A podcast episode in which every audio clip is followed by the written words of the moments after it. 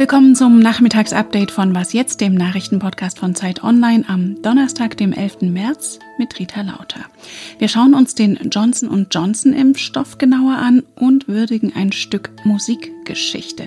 Redaktionsschluss für diesen Podcast ist 16 Uhr.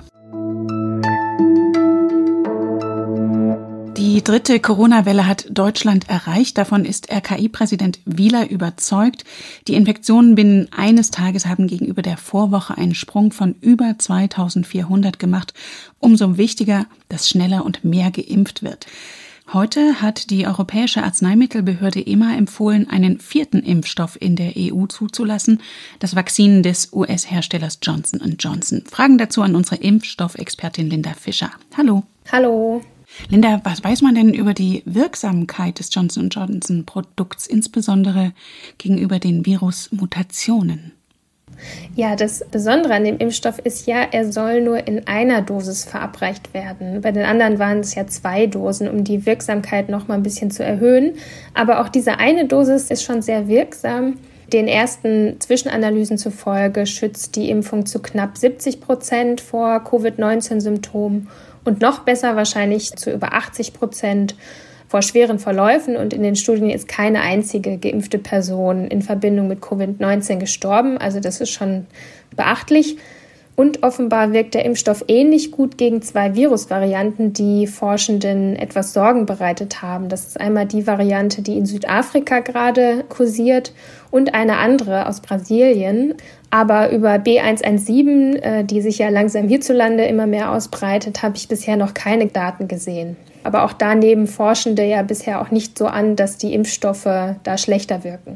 Du hast gerade erwähnt, man braucht nur eine Dosis von dem Johnson Johnson Impfstoff. Gibt es weitere Vorteile gegenüber den bereits zugelassenen?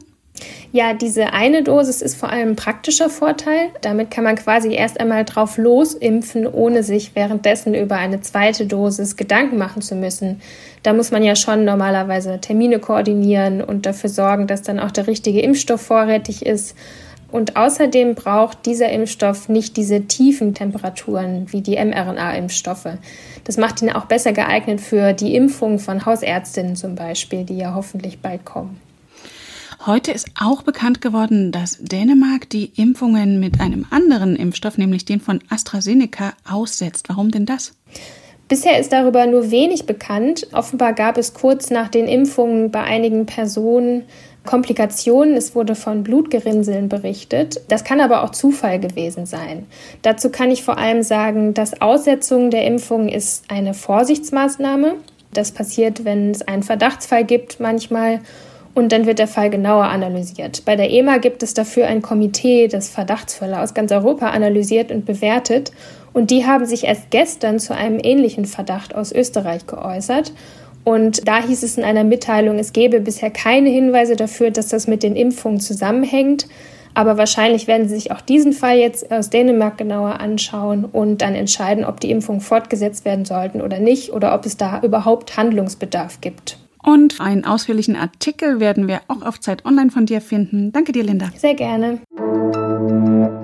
Aber solange noch nicht flächendeckend geimpft ist, sind natürlich weiter Masken nötig. Der Eindruck, dass einzelne Bundestagsabgeordnete an der einstigen Maskenknappheit verdient haben könnten, indem für die Vermittlung von Lieferaufträgen hohe Provisionszahlungen geflossen sein sollen, ist verheerend für die Union. Jetzt verliert sie im Zusammenhang mit Korruptionsvorwürfen anderer Art einen weiteren Bundestagsabgeordneten.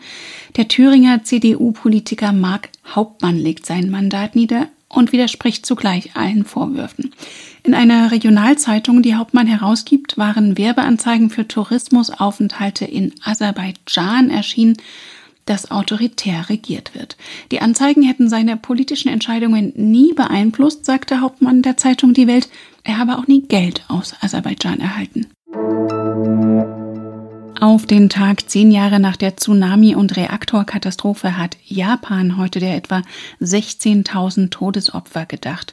Überlebende legten um 14.46 Uhr Ortszeit, dem damaligen Zeitpunkt des Erdbebens, einen Schweigemoment ein. Die Katastrophe hatte ja auch in Deutschland zu einem Umdenken der Regierung Merkel geführt und zum Beschluss, bis 2022 aus der Atomkraft auszusteigen. Wie die nukleare Gefahr für Deutschland weiter reduziert werden könnte, dazu hat Bundesumweltministerin Schulze heute ein Konzept vorgelegt. In Deutschland haben wir drei Generationen lang äh, Atomenergie genutzt. 30.000 Generationen werden sich jetzt um den Müll kümmern müssen. Das ist also eine sehr, sehr teure Technologie. Und sie ist alles andere als nachhaltig. In dem Zwölf-Punkte-Plan schlägt sie unter anderem die Schließung von Fabriken von Brennelementen und Uran in Deutschland vor und eine stärkere Kooperation mit Nachbarstaaten wie Frankreich, das seine alten Atomkraftwerke länger laufen lassen will. Oft kritisiert die nationalkonservative Regierung von Polen den Europäischen Gerichtshof, etwa wenn dieser die umstrittenen Justizreformen als Aufweichung der Gewaltenteilung verurteilt. Jetzt schaltet das Land selber das oberste Gericht der EU ein. Es geht um eine neue Klausel, mit der EU-Ländern, die Rechtsstaatsprinzipien wie eben die Gewaltenteilung verletzen, Gelder gekürzt werden können. Aus Protest dagegen hatten Polen und Ungarn, gegen die beide Rechtsstaatsverfahren der EU laufen, bereits Ende vergangenen Jahres zeitweise den neuen Haushaltsrahmen einschließlich der geplanten Corona-Hilfen blockiert. Jetzt wollen sie die Neuregelung vom EuGH überprüfen lassen. Was noch?